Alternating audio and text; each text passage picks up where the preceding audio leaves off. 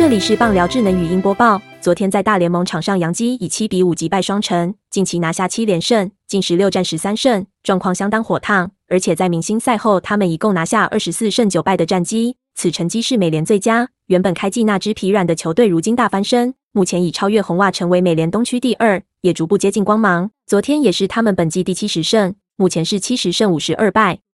杨基战绩会改变如此大，或许是因交易缘故。在七月三十一日前，他们接连补进游骑兵重炮贾罗和小熊。二零一六年夺冠功臣瑞佐，这两个集战力也在来到洋基后马上成为先发，打击表现都不错。贾罗在洋基出赛二十一场，贡献四发全垒打，选到十六次保送。瑞佐出赛十一场，贡献三轰。尤其他们又排在第二和第四棒，可以有效与沃特、甲吉和史坦顿串联。加上最近甲级和史坦顿也都发挥不错，使得杨基在打击方面没有太大问题。昨天新投手悉尼甚至缴出优质表现，一改过去容易挨轰的状况，为球队贡献二胜一败。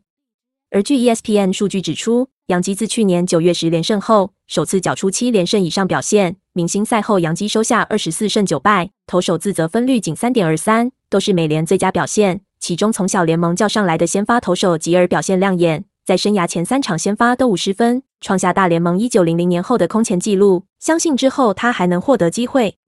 昨天对双城洋基派出泰隆先发，他投了五点一局被敲五安打失掉三分。好在洋基已在第三四局攻下六分，让他在第六局退场时免于承担败投。接替的投手派罗塔、布里顿、格林合计投三点二局失两分，仍不稳定。但八局时坦顿再轰出阳春炮，为球队巩固胜利。